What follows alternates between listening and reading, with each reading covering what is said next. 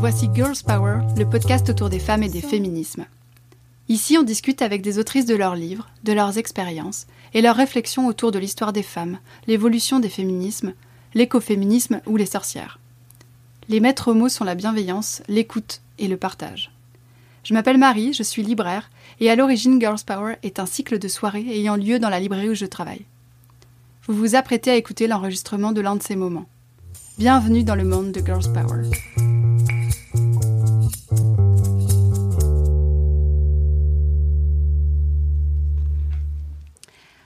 Bienvenue au comptoir des mots pour cette soirée de notre cycle Girls Power, le cycle autour des femmes et des féminismes qui en est déjà à sa cinquième saison.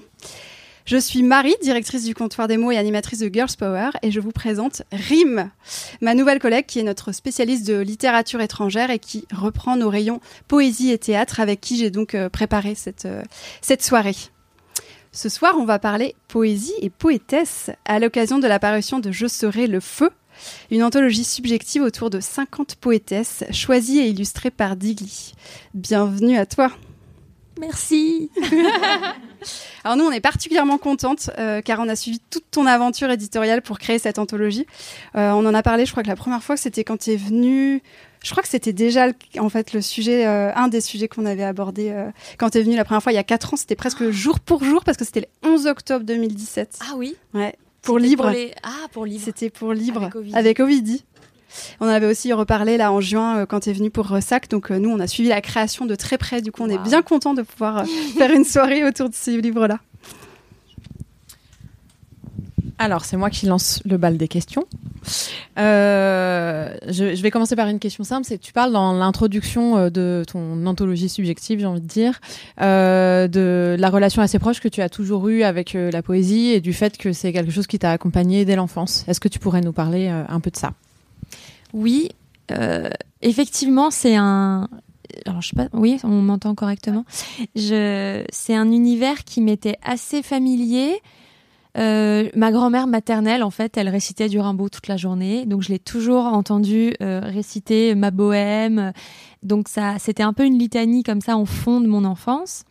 Du coup, forcément, ma maman, qui est sa fille, était sensible à la poésie. Elle, c'était Éluard, donc il y avait des mots, euh, des poèmes d'Éluard qu'elle recopiait à la peinture, euh, qu'elle encadrait pour décorer la cuisine. Enfin, on était sur des trucs euh, hyper créatifs.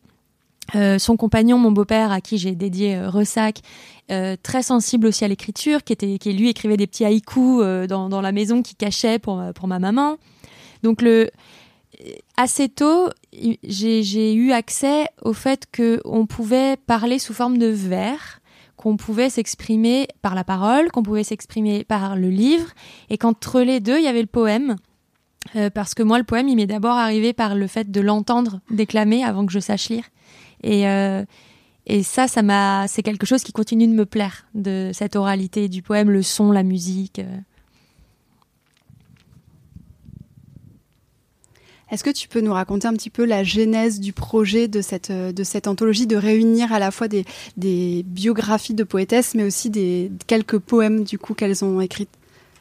Oui, alors euh, bon, je le, je le, dis souvent, mais euh, beaucoup le, le, savent. Hein, c'était long. Euh, comme tu l'as très bien dit, finalement, le projet, il a commencé à, émerger en 2017, octobre 2017. Donc effectivement, ça fait quatre ans puisqu'à ce moment-là, je, je, me suis lancée dans un défi dessiné qui était le Inktober, qui est un défi où on dessine un dessin par jour pendant tout le mois d'octobre, et beaucoup de dessinateurs dans le monde entier y participent, et ça permet de faire connaître un peu nos dessins. Et à ce moment-là, moi, je me dis, il va falloir que je tienne pour 30 euh, jours, 30 idées, comment je vais me motiver pour avoir envie de dessiner tous les jours. Et à ce moment-là, j'étais en train de... Je venais d'avoir cette petite épiphanie euh, triste qui était de constater que je n'avais jamais lu de poétesse alors que comme je viens de le dire, j'ai quand même été au contact de la poésie euh, assez facilement dans ma vie. Je n'avais lu aucune poétesse. Donc j'étais en plein, moi, dans ce, constat-là. Et j'étais en plein en train d'ouvrir les portes un peu en, cherchant, mais alors, où sont-elles? Qui sont-elles? Et tout a démarré avec Anna Armatova, qui est la raison pour laquelle euh, son visage, c'est son visage qui figure en couverture du, recueil, où j'écoute je, une émission euh, littéraire dans laquelle il y a Christian Bobin, qui est poète lui aussi, et, on lui demande qui sont ces trois écrivains et écrivaines tout confondus qu'il préfère. Et il cite Anna Akhmatova, euh, et je me dis, mais qui, qui est-ce? Et, et, il en parle, et il dit mais c'est une poétesse incroyable. Et puis tout le monde sur le plateau hoche la tête, oui bien sûr, bien sûr. Et moi je me dis mais qui est-elle? Donc tout est parti de là. Et on arrive à ce mois d'octobre 2017 et je me dis, bah, finalement, pour me motiver, je vais partir à la recherche de femmes poètes. Donc à ce moment-là, bah, je, tout est bon. Euh, en plus, il y a le côté urgent d'avoir à finir un dessin par jour. Donc je, fais ça vraiment sans compter euh, mon temps. Je fais ça la nuit. Euh, un peu dans une fièvre, quoi. Il y a un côté, en plus, le mois d'octobre, qui est un des mois que je préfère, très voilà, très calme, très witchy. Euh, il y avait vraiment une atmosphère que j'aime beaucoup et je passais mes nuits, euh, j'allumais euh, une bougie parfumée, je mettais un podcast France Culture où quelqu'un déclamait les poèmes de la poétesse dans le meilleur des cas et je dessinais à l'encre. Et ça a donné les, mettons, 20 premiers dessins de ce qui allait devenir un livre. Et entre ce moment-là et le livre, bah, il y a eu plein d'errances, il y a eu chercher où le publier, très très difficile moi, je, suis tout de suite allée vers les, grandes maisons parce qu'en me disant, bah, elles sont, elles sont chez Gallimard, par exemple, donc ça me paraissait logique. Euh, j'ai eu Actes Sud, j'ai eu beaucoup de gens au téléphone avec qui j'ai, bon, j'ai pas eu Gallimard au téléphone puisqu'ils ne m'ont jamais rappelé, mais euh, j'ai eu des éditrices très intéressantes avec, qui m'ont beaucoup parlé, mais qui me disaient, euh, on n'est pas sûr qui est la cible pour ce genre de, de texte. Je nous laisse admirer l'ironie. et, et là, je suis hyper émue parce que il y avait une forme de gouffre entre la réalité que moi je percevais intime qui était la réaction de ma communauté sur ces dessins, puisque du coup, bah, au fil des jours, je postais, les gens euh, répondaient, réagissaient. Je voyais une vraie hum, curiosité, une vraie sensibilité, une soif aussi. Et par ailleurs, le monde éditorial qui était un petit peu plus frileux et qui hum, et, et je le comprends parce qu'effectivement, bah, si on regarde juste les statistiques, les ventes, la mise en avant, c'est vrai que la poésie a tendance à pas être très mise en avant en France. Donc c'est un peu le serpent qui se mord la queue parce qu'elle n'est pas mise en avant aussi parce qu'il n'y a pas beaucoup de projets novateurs autour ou que donc euh, voilà j'étais un peu entre deux extrêmes et puis il y a eu la rencontre avec La Ville Brûle euh, où vraiment euh, grâce à Myrion Mal qui est une autrice BD qui est une amie et qui me dit bah écoute moi je travaille là-bas et ça se passe très bien. Je peux te donner euh, son, contact, le contact de Marianne en l'occurrence. Et, et, c'est et là, le projet a pu naître où vraiment on a, on a posé les choses, euh, on a parlé de ce dont on avait envie, et il y avait la question de l'objet, de quel objet on veut faire. Et moi, c'était tout de suite certain que je voulais qu'il y ait mes illustrations, que je voulais que ce soit un objet un peu, un peu qui fasse le pont entre l'univers dessiné et l'univers poétique. Et là, on était donc, je pense, tout début 2019. Et du coup, on va, enfin, on a des questions à te poser justement sur euh, comment tu, produis tes dessins, comment tu dessines. Mais avant ça, moi, j'aimerais bien que tu nous parles un peu de la structure euh, du livre, parce qu'il a une structure qui est quand même assez particulière. Euh, voilà, tu as divisé un peu, du coup, tes poétesses en huit catégories. Euh, et du coup, moi, j'aimerais bien euh, que tu nous racontes un peu déjà qu'est-ce que tu, qu'est-ce qui les unit pour toi, comment tu as choisi, parce que du coup, euh, en, fait, on les découvre et on s'en aperçoit qu'il y en a beaucoup, il y en a encore plus. Du coup, qu'est-ce qui fait que tu as sélectionné celle-ci et pas d'autres? Mmh. Moi, j'aimerais bien savoir aussi s'il y a un choix d'époque en particulier. La question, elle est pas innocente parce que tu dis aussi que tu as quand même une prédilection pour une certaine période. Du coup, est-ce que ça s'articule ou pas autour de ça? Et, et, voilà. Et puis, évidemment, je suppose qu'il y a vraiment un lien très affectif et, et du coup, si tu peux un peu nous, parler de tout ça. Oui, bah évidemment. En fait, l'idée des, familles, c'est aussi venu de, Marianne, mon éditrice, qui au moment de, tout au, tout démarrage du projet, au moment de réfléchir justement à sa structure, me dit peut-être que hum, pour les ranger d'une manière un peu plus sensible, il serait sympa que tu crées, que tu les rassembles autrement que chronologiquement ou alphabétiquement, pour sortir justement du côté universitaire que je ne voulais pas du tout. Et donc là, je me retrouve à devoir euh, classer selon euh, des, thématiques ou des sensibilités. Et évidemment, au départ, je me dis, mais ça va être impossible, comment faire? Donc j'ai relu ma sélection, qui était une sélection qui n'était pas encore terminée. Il y, en a que j'ai rajouté après coup. Mais quand même, pour avoir un peu des tangentes. Donc... Euh, euh, si je, je, pense que par rapport à, si je prends des exemples, mais je prends les filles de la lune qui est la première famille. Bon, moi j'ai nommé ça les filles de la lune, mais en gros ce sont les poétesses lyriques. Donc c'est celles qui vraiment c'est celles pour lesquelles j'ai aimé des poèmes qui parlent de la nature, euh, qui décrivent vraiment la nature dans ce qu'elle a de poétique et dans ce qu'elle a de mélancolique parfois. Mais c'est vraiment le, le, vocabulaire de la nature. Euh, les prédatrices juste après, ben là c'est C'est vraiment une écriture du corps, une écriture de la sensualité, de la sexualité parfois. Euh, parfois dans leur vie, mais la plupart du temps dans leurs poèmes, qui se sont emparés de l'érotisme à des époques, pour la plupart, euh, où c'était absolument, euh, bah, je pense, Nathalie Clifford Barney, euh, par exemple, qui tenait salon, le salon de l'Amazone, au début du siècle, et qui était une lesbienne notoire, qui n'a jamais voulu se marier de sa vie, et quand on l'a forcée à se marier, elle disait, bah ok, mais ce sera avec, j'ai oublié son nom, mais c'était le compagnon d'Oscar Wilde. Donc, il y avait comme ça, il y, en a certaines qui dégagent une espèce de, il y a Jumana Haddad aussi, enfin, qui sont qui sont dans une sensualité euh, exacerbée et revendiquée. Donc euh, voilà, j'essayais d'identifier un petit peu, euh, comme si on avait dû faire des, familles et, et, qui irait avec qui. Alors c'est tout à fait subjectif et puis évidemment ça va aussi plutôt avec la sélection que je fais de leurs poèmes que l'entièreté de, leur travail. Mais et au moment de la sélection, il y en a certaines que j'ai enlevées parce que je n'avais pas assez d'informations. Euh, c'est arrivé. C'est arrivé qu'après coup, pour Inktober, ça allait, mais pour un livre, euh, j'avais pas assez. Certaines pour, la, pour, pour lesquelles l'identité n'était pas claire. Je pense à André Sodenkamp, qui était dans mon Inktober, mais qui n'est pas dans le livre, parce que au dernier moment, j'arrivais pas à me procurer ces recueils. Et pour la plupart, quand même, toutes celles que j'ai sélectionnées, c'est des femmes dont j'ai réussi à acheter les livres, ou au moins les avoir entre mes mains, pour euh, ne pas m'en tenir à un, un forum internet. C'était important. Et hum, donc il y y a eu ça, voilà le côté. Est-ce que j'ai assez de choses à dire, à donner, à lire sur elle? Et à l'inverse, euh, bah, il y a aussi des femmes que dont j'avais les œuvres mais que je n'ai pas mises parce euh, parce qu'elles ne m'ont pas touchée moi personnellement. Je pense à Louise Labbé, euh, qui est une des plus connues. Quand on parle de poésie, c'est un nom qui revient assez facilement. En plus, elle est lyonnaise, je suis lyonnaise, donc j'aurais pu la, tout à fait la, la mettre. Mais mais en toute honnêteté, aucun de ces poèmes ne m'a euh, transcendé. Donc c'est vraiment, mon fil rouge, c'était qui j'ai envie de vous faire lire et non pas euh, voici toutes les poétesses du monde. Il y a énormément de manques et tu parlais des époques. Oui, bah c'est évident que la moitié du livre, c'est, ce sont des, des, femmes qui sont nées au XXe siècle. Hein. Et l'autre moitié, il y en a sept, je crois, euh, non, moins, quatre ou cinq, euh, seulement qui n'ont pas connu 1900, qui sont mortes à la toute fin du 19e siècle, donc qui n'ont pas connu le 20e. Euh, mais donc l'ensemble du livre, c'est quand même euh, moi mon, mon cœur de cible, vraiment l'endroit où je suis bien, où je suis chez moi, c'est de 1900 à 1930, à la limite 1890 jusqu'à 1930, c'est vraiment mon mon noyau dur quoi. Puis il y, a le surréalisme aussi beaucoup. Euh, le surréalisme, c'était important parce que j'avais beaucoup travaillé dessus. C'est une période qui m'avait plus que le surréalisme. D'ailleurs, au départ, c'était vraiment Dada, les, idées de Dada et euh, cette cette euh, cette modernité en fait au début du siècle et Marcel Duchamp un jour toujours. Et, et donc j'ai baigné dans cet univers-là longtemps. Et j'ai croisé aucun nom de, de femme pendant toutes ces années. Donc j'ai lu, euh, j'ai lu Éluard, j'ai lu André Breton, je me suis renseignée sur Soupeau, euh, après plus tard sur Dali, etc.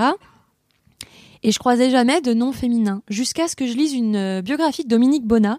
C'était la biographie de Gala, qui a été la compagne de Dali, mais avant ça, la femme d'Éluard, et à qui Éluard a dédié tous ses premiers poèmes. Et, hum, je plonge là-dedans, biographie euh, fabuleuse, comme toutes les biographies de Dominique Bonnat. Et là, arrivent les femmes, tout doucement. Euh, c'est une écrivaine, hein, c'est une biographe écrivaine femme, et, je pense que ça n'est pas un hasard. Et là, je tombe sur Simone Kahn, par exemple, la femme d'André Breton, qui avait une cousine, Denise Lévy, qui a traduit. Et donc, tout d'un coup, petit à petit, arrivent les écrivaines de ce mouvement. Euh, Meret Oppenheim, hop, je tombe un jour sur son nom dans un musée, je le note. Euh, non, c'était sur un, un, documentaire Arte. Et en fait, pendant ces quatre ans, à chaque fois que je croisais le nom d'une femme, dans le cadre de la poésie, je notais son nom. Et je le raconte dans le livre, mais pour Irine, par exemple, qui est l'une de mes poétesses, je me balade au musée Magritte et je vois un portrait de femme, euh, donc peint par Magritte, qui me plaît beaucoup. Donc je me dis, tiens, euh, sympa. Bon, je regarde la légende et je vois euh, Irine. je dis, bon, Irine, je note. bon. Et plus tard, dans la même exposition, je vois des cadavres exquis, comme il faisait beaucoup à l'époque. Et sur le petit cartel, c'est marqué cadavre exquis de Magritte, je ne sais plus quel autre peintre, et Irine. Là, je me dis, mais donc elle crée? Qui c'est cette Irine? Et là, hop, je rentre chez moi et le soir, je la googleise. Je découvre, bon, je pense trois lignes, hein, il y avait peu de choses. Je commande des livres. Euh, donc euh, là, mes meilleurs amis pendant ces quatre ans, c'était vraiment les libraires d'occasion. Euh, et j'en ai deux qui m'ont énormément aidé, dont une à qui je rends hommage dans le livre, qui était Le Pont Traversé, qui est une librairie qui a, fermé. Et, voilà, et je, notais. Et un jour, deux ans après, je me balade au musée à Paris des manuscrits, ou, ou alors, à la, non, c'était à la BNF. Je fais une expo à la BNF sur les vieux papiers, ma passion. Et, euh, et là, je tombe sur une lettre euh, sadomaso adressée à Irine. Et je me dis, mais bon sang, la voilà encore. Donc pendant quatre ans, j'étais une sorte de radar ambulant. Et dès qu'il y avait un nom que je ne connaissais pas, je le notais, je cherchais un livre, je l'achetais, je le lisais. Et je me suis constitué ma liste comme ça. Ça a dû être. Enfin, du coup, c'est un travail phénoménal, quoi. C'est vraiment. Ah bah mes euh, étagères n'ont plus de place. Puis un budget parce que bon, euh, les livres plus édités. Alors c'est là que c'est- c'était assez intéressant aussi de voir qui avait de la valeur. C'est très bizarre ça, euh, le prix des choses. Alors on pourrait partir sur le prix de l'art tout court, mais en, en- en tout cas pour les livres anciens, il y a des cotes. Et alors euh, un livre d'Éluard, ça va valoir 3000 euros, et, un livre de, euh, je sais pas, Cécile Sauvage, euh, bah ça va en valoir 50. Et je me disais, mais waouh, c'est-à-dire que l'invite. Alors tant mieux parce que j'ai pu tout acheter, mais euh, le sexisme a du bon, mais c'était assez effrayant. Certaines sortaient du lot. Je pense à Joyce Mansour. elle, est, elle était cotée sur le marché. Il y avait des espèces de reconnaissance tacite d'un milieu un peu souterrain. Euh, qui est-ce qui a pu être reconnu Ouais, vraiment Joyce Mansour, c'était une de celles qui était difficile à trouver et un peu euh, reconnue.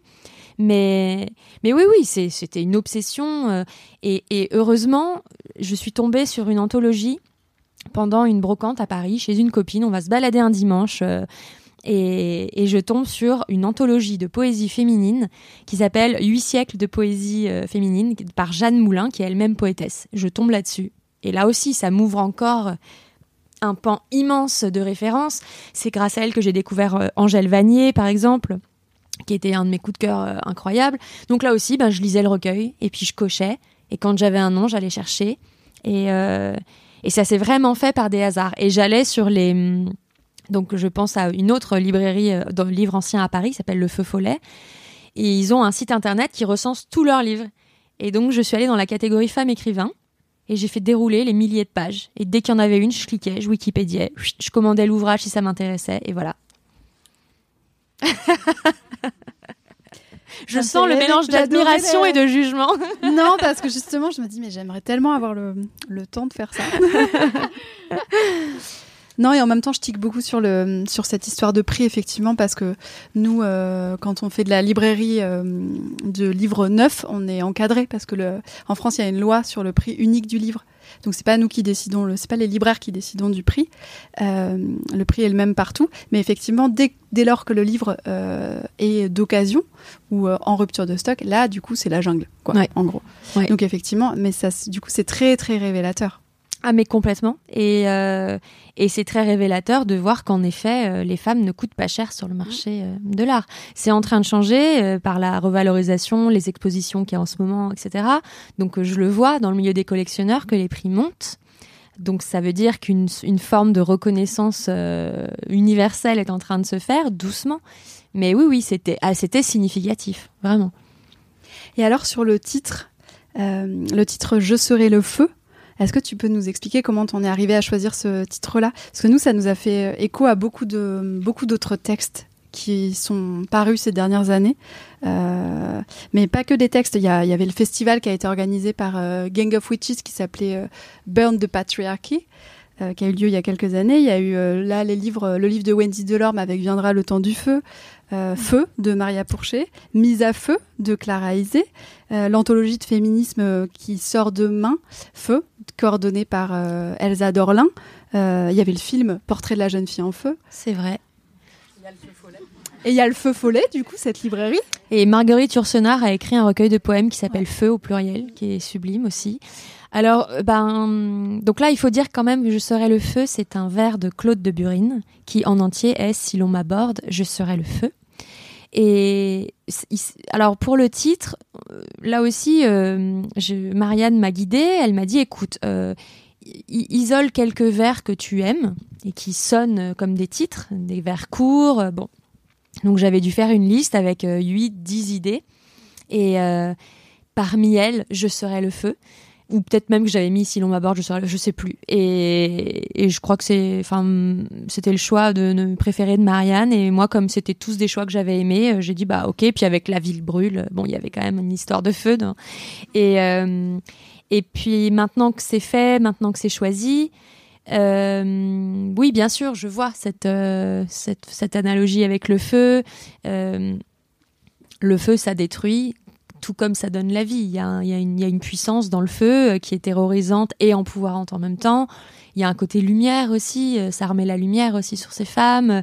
Ça nous permet, euh, enfin là, de, avec le, doré de la couverture, il y, a, un mouvement, il y a quelque chose qui prend vie en fait avec ce feu. Et, moi qui suis, alors c'est ma phobie le feu, hein, donc c'est pas moi qui allais aller vers ça.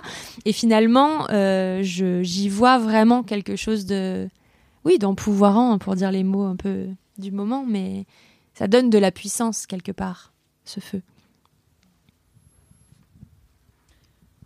Et du coup, euh, quelque chose qui pourrait être une forme de continuité avec le feu aussi, c'est à la lecture de, du coup de, du recueil et des textes. Je trouve qu'il y a quand même une dimension érotique qui est assez euh, prégnante. Euh, voilà, il y a, ouais, il y a quelque chose de très charnel, parfois quelque chose de, lesbien aussi dans les amours qui sont évoqués. Euh, alors, je veux pas du tout enfermer les poétesses. D'ailleurs, tu le dis très bien dans ton livre aussi, euh, en disant, en fait, les femmes, elles écrivent toutes euh, sur les mêmes sujets, un peu le même genre de choses, parce que là, on, il y a une véritable hétérogénéité. Euh, cependant, moi, j'ai lu quand même beaucoup de poésie. J'en ai depuis beaucoup, depuis très longtemps aussi. Et je me souviens qu'il y a, voilà, des choses qui m'ont beaucoup marqué chez Apollinaire ou chez Mayakovsky, quelque chose qui était aussi très charnel, très sexuel. Ah, bah, Apollinaire, moi, ça m'a, à 16 ans, lire les poèmes à Lou. Ouais, c'est ça. Moi, je pensais à ça. chaud sous la couette. et moi, je pensais précisément au poème à Lou. Et je me souviens aussi de poèmes de Mayakovsky dédiés à Lily Brick ou ce genre de choses où là, c'est pareil, c'est très, voilà, très cru, quoi. Et, euh, et en même temps, euh, je, je me souviens pas de quelque chose qui soit euh, une ligne qui traverse autant les, moi les poètes que j'ai lus. Alors du coup, j'aimerais bien que tu nous racontes un peu ça. Est-ce que c'est parce que toi, tu as un peu une prédilection pour aussi cette sensibilité? Et c'est ça qui t'a, il y a quelque chose qui t'a un peu guidé dans le choix des poèmes ou est-ce que tu, tu penses qu'il y a un peu autre chose derrière derrière ça? Bah, de toute façon, oui, c'est forcément guidé par mon choix, parce que ne serait-ce que dans les poèmes que je choisis, peut-être que sur les deux poèmes que je vais donner à lire, ils seront peut-être pas significatifs de l'ensemble de l'œuvre. Euh, oui, de toute façon, l'érotisme, c'est un sujet euh, sur lequel j'ai travaillé, euh, sur lequel je réfléchis, que ce soit avec euh, ma collaboration avec Ovidie, euh, pour Libre, mais aussi pour, euh, pour son. Elle a fait un podcast, qui n'est pas un podcast, mais une émission de radio en quatre épisodes. C'était un LSD, je crois, sur l'absence de sexualité, le fait de quitter la sexualité hétérosexuelle quand on est féministe. et auquel j'avais participé. Donc c'est des questions qui, oui, qui, ah, j'allais dire qui m'habitent, voilà. et hum, alors, euh, c'est drôle que tu aies ressenti ça. Je pense que je dois pas avoir le recul nécessaire pour le voir. Je le vois bien sûr chez mes prédatrices, hein, c'est évident. Euh, J'avais pas l'impression que c'était si présent que ça, mais maintenant que tu le dis, ça doit, ça doit très certainement être vrai. Je dirais plus que la sexualité. La, la question du corps, alors ça vraiment c'est un vrai sujet. En tant que dessinatrice d'une part, comment moi je dessine ce corps, dans quelle mesure je les dessine nus ou pas. Et j'en parlais hier soir dans la rencontre que j'ai faite, mais euh, la, nudité n'est pas toujours sexuelle, et surtout pour les dessinateurs et dessinatrices, elle est aussi la charpente, elle est aussi la mécanique de l'humain. Donc quand on apprend à dessiner, on apprend à dessiner le corps, les articulations. Donc il y a un vrai plaisir en fait à dessiner les corps nus avant de les habiller. Et au moment où on choisit un vêtement, on fige dans une époque. On fige. Euh, et c'est un choix qui va typer et qui va. Euh, qui, parfois, c'est un choix très difficile. Donc, souvent, euh, par flemme, je préfère laisser les corps nus. Et parfois, ça ne me correspond. Finalement, ça ne correspond pas. Et. par exemple, je l'ai dit hier, mais je pense que c'est pas mal de le redire ce soir. J'avais fait pour Ingeborg Bachmann. Alors, je ne sais pas si je vais retrouver son, son image. Quand je l'ai fait pour Inktober, je l'ai faite nue pour les raisons que je viens d'évoquer, euh, parce que c'était très agréable. Et, euh, pour le livre, au moment de, reprendre mes dessins, je me suis dit, en fait, ça ne lui ressemble pas, parce que pour le coup, ça n'est pas du tout quelqu'un qui est allé vers l'érotisme, beaucoup vers l'amour, et l'amour un peu sacrifié, mais pas, pas tellement l'érotisme, en tout cas pas dans sa poésie. Donc j'ai repris mon dessin et je l'ai habillé. C'est vraiment, ça a été, euh, je me suis dit, là, je suis pas à ma place de de, de la montrer nue.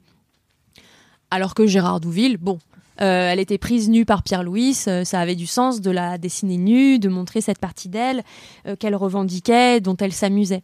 Donc moi là, il a, fallu faire des choix sur cette sensualité, qu'elle qu'elle ne soit pas, qu'elle ne piège pas, qu'elle n'enferme pas les poétesses dans quelque chose qui ne leur ressemble pas.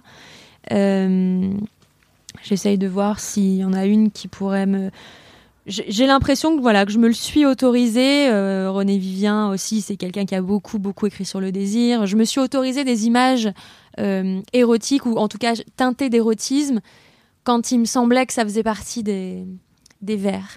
Mais donc et donc il y a le corps d'une part qui, m'intéresse et euh, l'amour, le rapport à l'amour, au couple, les formes amoureuses.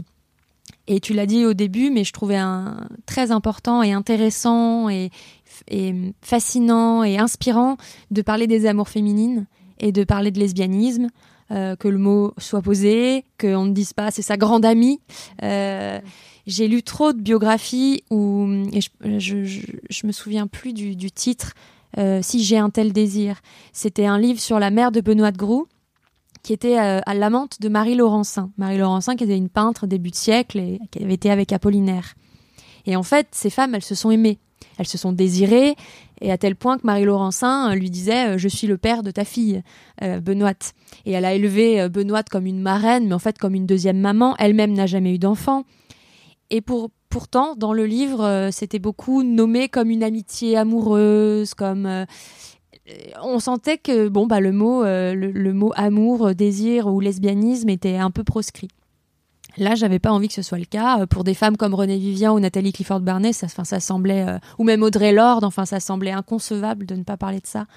Et en des temps, pour, pour le coup, pour René Vivien, ou même Lucie de la rue Mardrus aussi, qui a été mariée et qui, après la Première Guerre mondiale, euh, elle s'est engagée en tant qu'infirmière et quand la guerre s'est terminée, elle s'est dit non, mais en fait, euh, non. Euh, donc on va divorcer. Hein. Je vais écrire mes livres, je vais faire mes traductions. Elle s'est dit tiens, je vais traduire Edgar Allan Poe alors qu'il avait été traduit déjà par Baudelaire et Mallarmé. Donc autant dire que qu'ajouter à ça. Ah ben si si, elle s'est dit non non mais moi je je pense que je peux le traduire à nouveau. Et ça a été la première à le faire en vers à la française. voilà, il y avait des tempéraments comme ça. J'avais envie de mettre l'accent dessus. C'est quoi les vers à la française? Eh ben, euh, il me semble que la le vers à la française, c'est la versification soit rimée, soit. Euh, du coup, j'ai un doute. Je voudrais pas dire de bêtises. Du coup, enfin, en tout cas, ce qui n'était pas du tout le cas. Euh, en, fait, il y avait, voilà, il y avait une écriture poétique américaine qui était ou, ou anglophone plutôt, qui n'était pas forcément rimée, qui n'était pas forcément avec un nombre de pieds défini. Et alors là, je sais plus, il faudrait regarder parce que vraiment, je veux pas dire de bêtises, mais je sais plus si c'est une question de rythme de pied ou de faire des rimes. Mais euh, il me semble que c'est l'un ou l'autre ou la combinaison des deux. Mais en tout cas, quelque chose qui était très français et très euh, et qu'elle a appliqué à, à ce texte-là. Et, et euh, elle a présenté euh, cet ouvrage qu'elle avait fait, donc elle avait retraduit Edgar Allan Poe. Elle avait illustré elle-même avec des pastels, parce qu'elle faisait tout. Hein. Elle jouait des instruments de musique, elle jouait euh, aux échecs, elle, faisait un peu tout. Et ce livre a tellement plu au salon de Nathalie Clifford Barnet, au salon de l'Amazon, elle l'a présenté un peu comme une curiosité. Ça a tellement plu que euh, Nathalie Clifford Barnet lui a dit mais il faut absolument que tu traduises plus tu parles anglais, profites-en. Et elle lui a dit, mais tu devrais traduire justement des femmes poètes parce qu'on ne les connaît pas ici en France et tu pourrais les faire arriver. Donc voilà, il y avait déjà cette question de rendre visible. Et ça, je m'en suis rendu compte au fil du livre.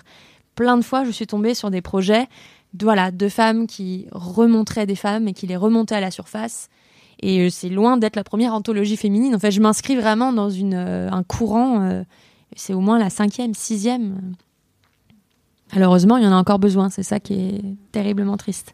Est-ce que tu peux redire son nom pour si on Là, tu viens de parler de Lucie. Lucie de la rue Mardrus, voilà, qui est dans l'ouvrage.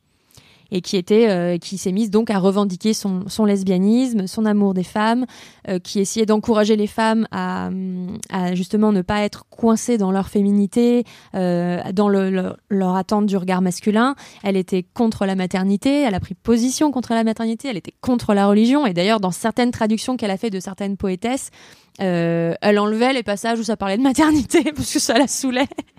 Donc, on peut tout à fait critiquer l'aspect euh, déontologique de la chose, mais voilà, c'était un, personnage, quoi. Et, euh, et, elle, bon, bah, encore une fois, alors que de son temps, elle était citée par Colette, par Rodin, par absolument toute la clique artistico-littéraire des années 30, elle a disparu. On y reviendra un peu après. Avant ça, euh, je me demandais pourquoi est-ce que tu penses que ces femmes, alors il y en a certaines qui ont écrit sous d'autres formes, euh, mais je me demandais pourquoi est-ce que tu penses que ces femmes, elles ont choisi la poésie comme moyen de, comme moyen de s'exprimer. Euh, aujourd'hui, là, on, voit sur les tables là, nous, dans la librairie, il y a pas mal de, nouvelles poétesses, il y a pas mal de nouvelles voix qui écrivent. Il y a des poèmes très engagés euh, et féministes. Je pense à Rupicor, je pense à Kiemis, ou encore là le, recueil du coup d'encouragement qui est de collectif qui vient d'être publié par l'Arche, qui est de lettres aux jeunes poétesses. Euh, du coup, voilà, j'avais cette double question de savoir pourquoi est-ce que tu penses que ces femmes-là ont choisi ce, la poésie comme moyen de s'exprimer? Et comment tu perçois ce nouvel intérêt euh, qui mêle poésie et féminisme?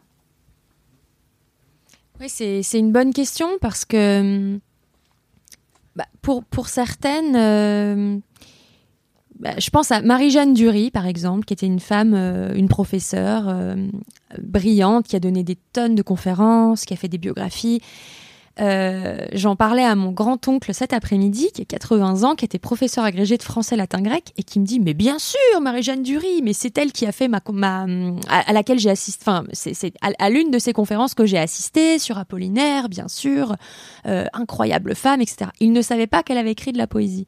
En fait, il y en a plusieurs qui Gérard Douville, c'est pareil, elle a été connue aussi pour des romans dans lesquels elle racontait euh, sous couvert de romans ses propres histoires. Euh, souvent, c'était.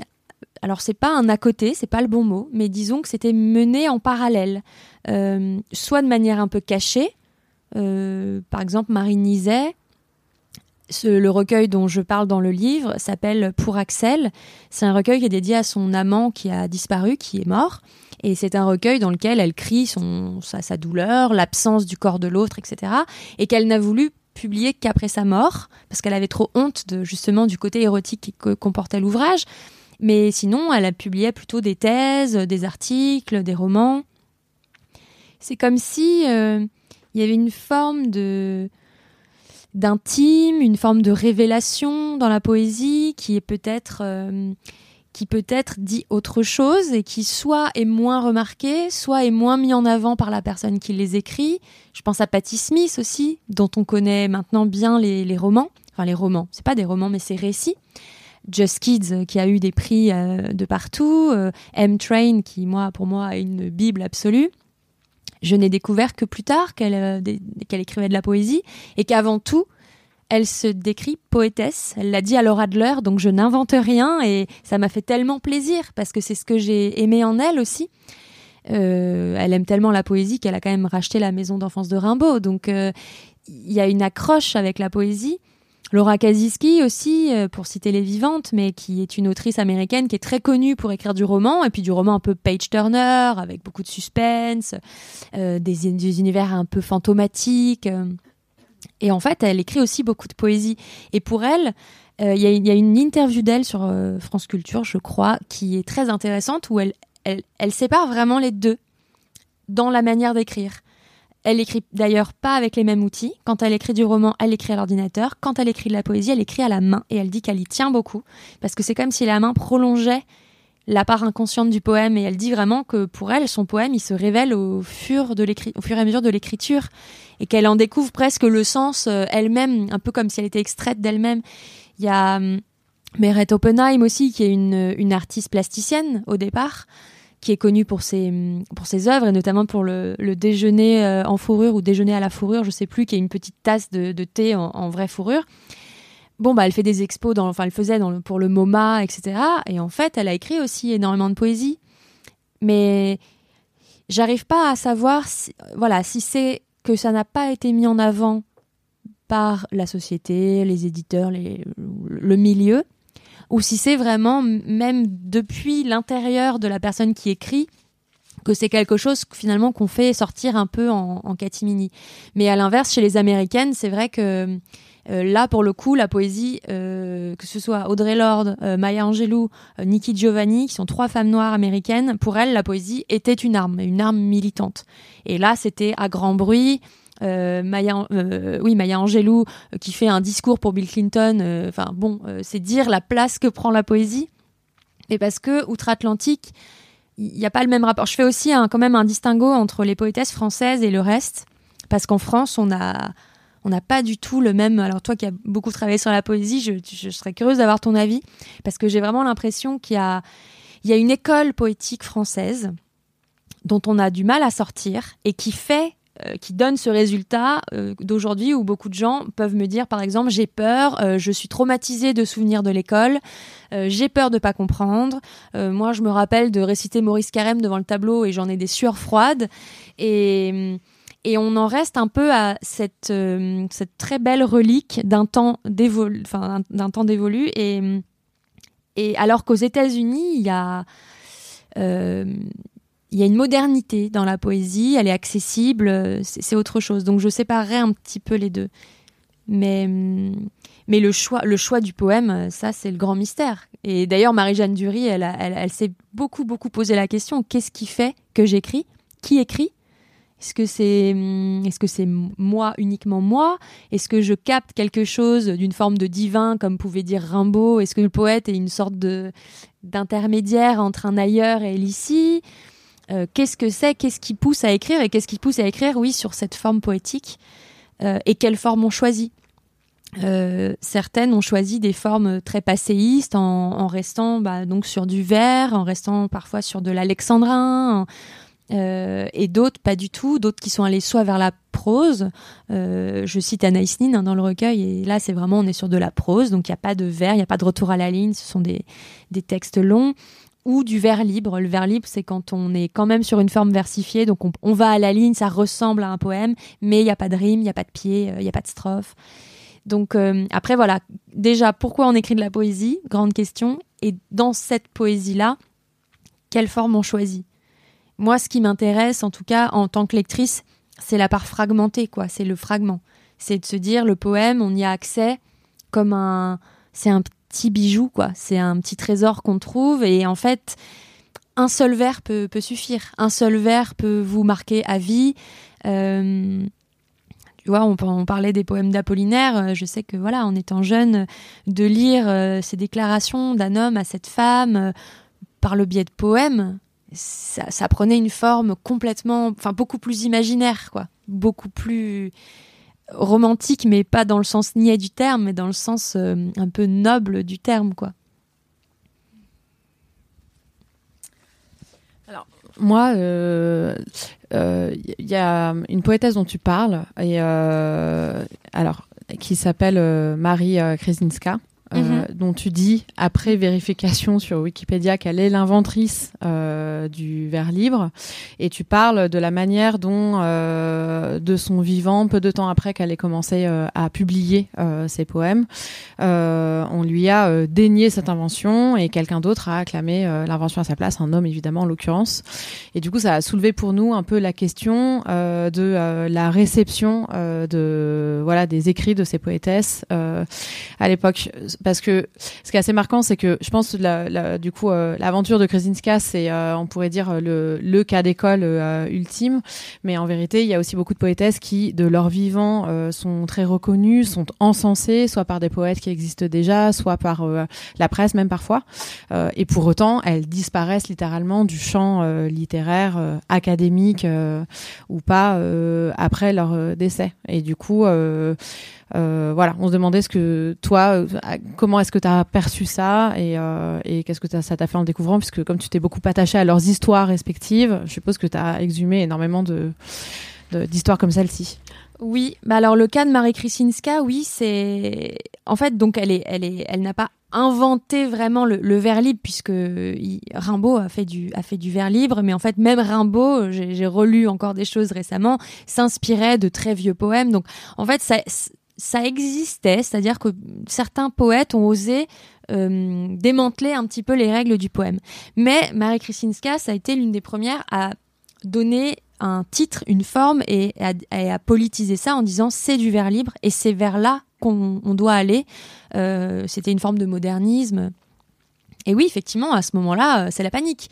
Euh, un type sort, qui s'appelle Gustave Kahn, sort un, recueil et dit mais non, mais non, c'est moi l'inventeur. Sauf que le recueil de Marie Krisinska, il sort quelques mois après lui, mais c'est un recueil de vieux poèmes qu'elle publiait dans des revues, donc qui sont antérieurs au recueil de ce monsieur. Et euh, je crois tout à fait en l'espèce de, poli. Enfin, c'est-à-dire, je, crois volontiers que ce monsieur avait eu la même sensation qu'elle. Je pense qu'ils étaient sur. Mais par contre, là où c'est cruel, c'est que il n'était pas question que le vers libre soit associé à une femme. Et Marie Kristinska, je, retrouve, je cherchais si elle était polonaise ou, euh, je, je, ne sais plus.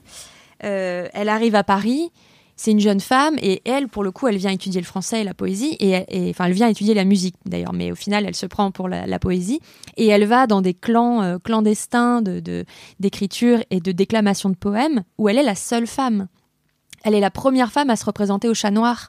Euh, donc, euh, et pour la plupart, effectivement, moi je pensais qu'elles avaient disparu parce qu'elles n'avaient pas été reconnues.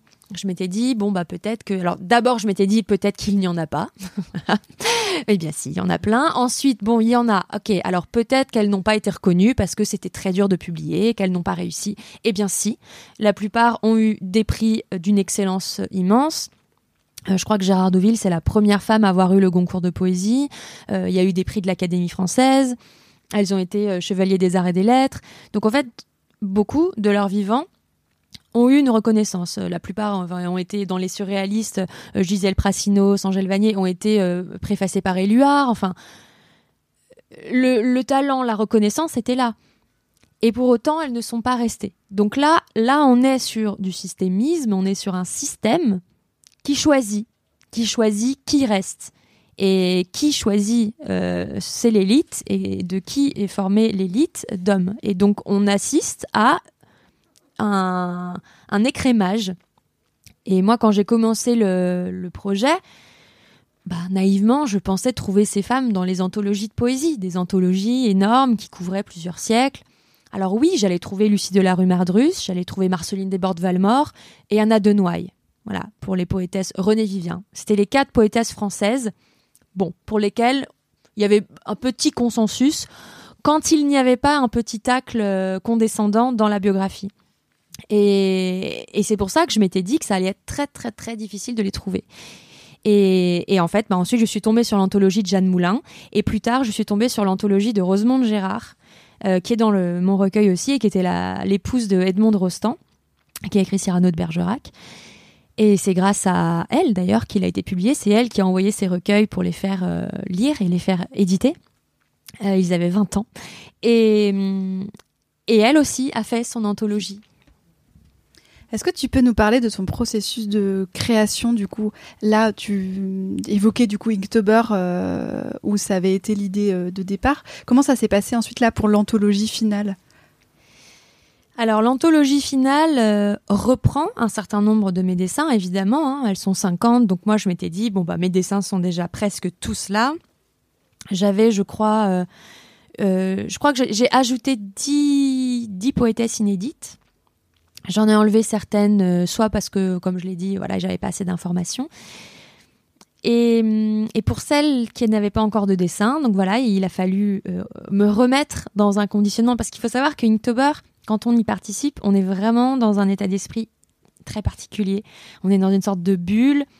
Tous les jours, on doit faire ça. On sait que énormément de dessinateurs et de dessinatrices font comme nous. Donc euh, on fait partie d'un grand tout, on sent une, une, excitation générale, on sent un mouvement un peu euh, stimulant. C'est d'ailleurs pour ça que tant de dessinateurs euh, participent. Donc quand j'étais dans cette émulsion, quelque part, ça sortait un peu tout seul. Mais quand il s'agissait de m'y remettre à froid, au milieu de quatre commandes pour la jeunesse ou pour machin, pour truc, et de me dire bon alors attends là ce soir faut que je fasse. Alors déjà c'était la nuit. J'arrivais pas du tout à retrouver cet état d'esprit de jour. Ce qui n'était pas évident à concilier avec le rythme de travail. Euh, je, n'arrive pas à. Il, me faut vraiment une, une plage horaire longue. Il me faut du calme. Donc il faut que mes chats aient mangé, mon mec ait mangé, que personne m'appelle et qu'on soit dans un moment voilà de calme. Et ça pourrait être au creux de l'après-midi, à 15h, mais vraiment, euh, non. Il y a, aussi quelque chose dans la poésie qui va très bien avec l'obscurité, qui va très bien avec la nuit. Donc en général, j'attendais la nuit et, euh, et là, vraiment, je prenais des centaines de feuilles de papier, je relisais mes poèmes, je les recopiais, euh, le fait de les écrire, il y avait quelque chose déjà de presque, j'appelais, j'appelais l'inspiration à venir. Je prenais des papiers calques aussi beaucoup. J'avais des, euh, pour certaines, euh, Marie-Claire Bancard par exemple, il y a des papillons, il y a du corail. Je bossais beaucoup avec des des bouquins de, de j'ai perdu le mot d'histoire naturelle où j'allais décalquer des, des, je voulais vraiment surtout ne pas passer par le numérique le moins possible. Et donc j'avais mes encres, mes papiers à l'ancienne, euh, mon, mon cahier de papier calque, ma documentation. Et à ce moment-là, je cherchais un support sonore. Donc, comme je le disais tout à l'heure, quand je le pouvais, c'était de chercher euh, la voix de cette femme ou de chercher un documentaire sur elle ou une, émission de radio sur elle. Et hum, souvent, j'ai trouvé. Hein, il y avait quand même euh, des bonnes archives. Sur YouTube, on trouve des, super vieilles émissions des années 70, 80, 90 de radio et ça c'était génial. Euh, je pense à Catherine Pozzi par exemple, euh, pour laquelle j'ai refait le dessin parce que pendant mon Inktober j'avais fait une erreur, j'avais cru citer un poème de Catherine Pozzi et un jour une spécialiste de Catherine Pozzi m'a dit ah non attention c'est un poème d'Anna Donoy et j'ai dit ah non donc du coup j'ai refait une sélection etc et euh, et pour Catherine Pozzi, voilà, j'avais écouté une émission pendant que je la dessinais. Donc ça me permettait d'entrer dans une forme de petite euh, petite auto-hypnose, petite transe, on l'appelle comme on veut, mais où je lâche un petit peu du lest parce que c'est vrai que les dessins que je propose dans l'anthologie sont des dessins que je n'ai pour l'instant jamais euh, exploités dans mon travail de, papier, mon travail d'illustratrice. C'est des dessins que je pouvais faire sur mon blog ou sur internet, mais que j'avais jamais publiés. Donc euh, quand je le faisais pour internet justement, ça allait. Mais quand là, je le faisais en sachant que c'était pour un livre qui allait rester, euh, qui allait être imprimé, la pression était énormissime. Donc j'essayais de rentrer dans cet état où euh, la main euh, court un peu, je faisais des tonnes de crayonnés. Quand j'avais trouvé mon image, je, la, je scotchais le calque vraiment par morceaux et ensuite je redécalquais tout à la table lumineuse. Donc c'est une planche blanche qui s'éclaire, qui se rétroéclaire par en dessous, sur laquelle je pose mon, dessin que j'ai fait en crayonné et par-dessus je mets une feuille blanche et là je le reprends à la plume ou au pinceau, à l'encre. Donc c'était vraiment ultra euh, méditatif en fait comme exercice et c'était très agréable.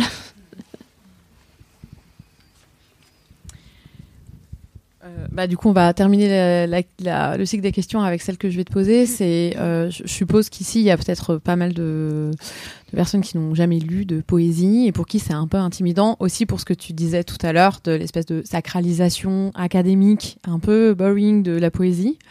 Euh, et du coup, est-ce que toi, tu aurais euh, peut-être des autrices euh, dont tu penses qu'elles seraient une, porte d'entrée un peu chouette euh, pour commencer à en lire quand euh, on n'a jamais euh, eu ce rapport-là? Donc, je pense que hum, je pensais à, à Catherine Voyer-Léger, qui est une autrice canadienne, euh, qui est qui a mon âge, enfin qui a une, trentaine d'années et qui a écrit euh, un très beau livre qui s'appelle Prendre corps. Et Prendre corps, ce sont vraiment des hum, micro fragments, tous euh, dédiés à une partie de son corps. Et après, elle étend, elle étend aux sensations du corps. Voilà, ça, ça, ça part du très petit vers le très grand, mais c'est très très très accessible. C'est une langue très claire, très belle. Donc moi, je conseillerais Catherine Voyager. Euh, je conseillerais aussi Joumana Haddad, euh, pour rester sur les vivantes, qui est une poétesse libanaise euh, sulfureuse qui a, qui a écrit sur la sexualité et, et, et en arabe, ce qui était euh, une, une, dévian, une défiance euh, magistrale. Donc le retour de Lilith, si on est sensible à la thématique de la sorcière et de l'érotisme, je pense que c'est un recueil qui est vraiment délicieux. Euh, je ne crains pas Satan car Satan rêve de moi. ça vous donne quand même un avant-goût. Euh, et je dis dans le recueil aussi que j'ai beaucoup fait lire ma Marie-Claire Bancard. Il y a une anthologie d'elle euh, chez la NRF, chez Gallimard. Là aussi, qui est très vaste, qui, recoupe pas mal de, de, de, thématiques de, sorcières aussi. Hein. Elle était très, euh, très inspirée par cet univers-là, mais pas que. C'est très mélancolique, c'est très, il y a beaucoup de nature aussi. Et les poèmes sont, euh, ont, une forme que je trouve aussi euh, un peu cryptique, mais pour autant accessible. Moi, je l'ai beaucoup fait lire celui-là. Et une dernière, toutes. Non mais et Annie Colt aussi, qui est toujours vivante, qui est luxembourgeoise et qui a abandonné la langue allemande, sa langue maternelle, euh, après la Seconde Guerre, euh, en réaction contre le nazisme, et qui s'est mise à écrire en français et qui a eu le prix Goncourt de la poésie ou le prix de l'Académie française de la poésie, je sais plus l'un ou l'autre en 2017, qui est une très vieille dame mais qui publie encore et euh, c'est son pieux. Voilà ce seraient mes petits conseils pour démarrer, mais c'est tellement subjectif, ma foi, que. Merci, merci et bravo merci. pour cette euh, pour cette anthologie parce que bah, justement ça fait ce travail là de de donner à découvrir quand on connaît pas. Euh, et bravo. Ouais vraiment c'est parce que c'est très beau et c'est très bien choisi. Ça donne vraiment envie de continuer donc euh, oh, merci. merci. Merci beaucoup. Merci beaucoup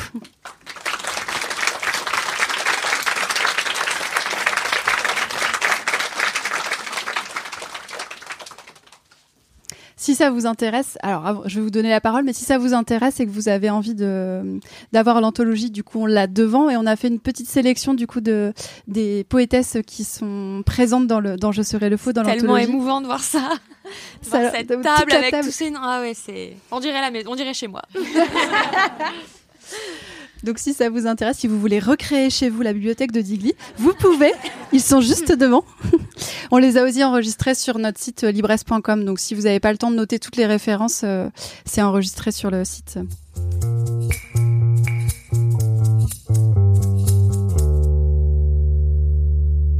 Si ça vous a plu et que vous trépignez d'envie de nous le dire, on est joignable sur Instagram et sur notre site libreste.com où vous pouvez acheter le livre de mon invité, que vraiment je vous recommande très fortement. Vous y trouverez aussi les livres et les autres références dont on a parlé. J'y mets aussi les prochaines dates des soirées Girls Power et des sélections thématiques, comme des idées de livres féministes pour enfants ou des livres sur les sorcières ou sur l'afroféminisme, et toutes les infos de ce podcast. À bientôt pour le prochain épisode de Girls Power.